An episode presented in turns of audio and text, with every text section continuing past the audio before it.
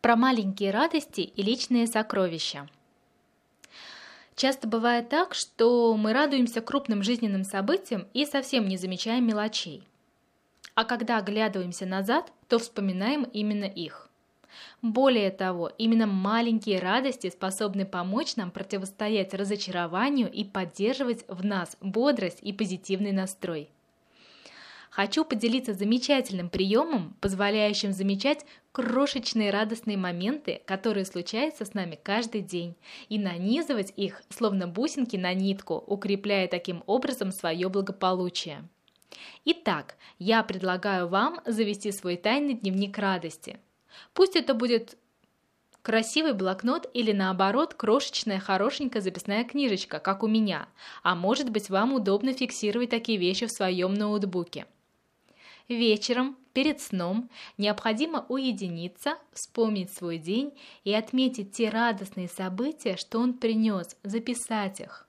Например, вам уступили место в метро или улыбнулся симпатичный незнакомец, а может быть на улице было солнечно. Возможно, вы сегодня съели любимое пирожное или хорошо провели время с друзьями, посмотрели классный фильм, купили желанный музыкальный альбом – а может быть, вам удалось рассказать классный анекдот и все рассмеялись. Найти блузку своей мечты, отлично позаниматься фитнесом. Или вы просто вспомнили, что живы, вполне себе здоровы, у вас есть люди, которым вы дороги и мечта под сердцем. Это ли не наши лучшие сокровища?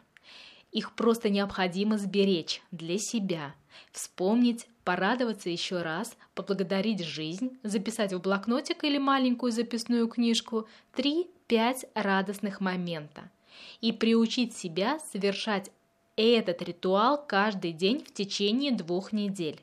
За две недели у нас вырабатываются привычки, и наш мозг доведет способность замечать больше радости до автоматизма. А это крайне полезная способность для поддержания и улучшения собственного благополучия, особенно в наши экономически бурные времена.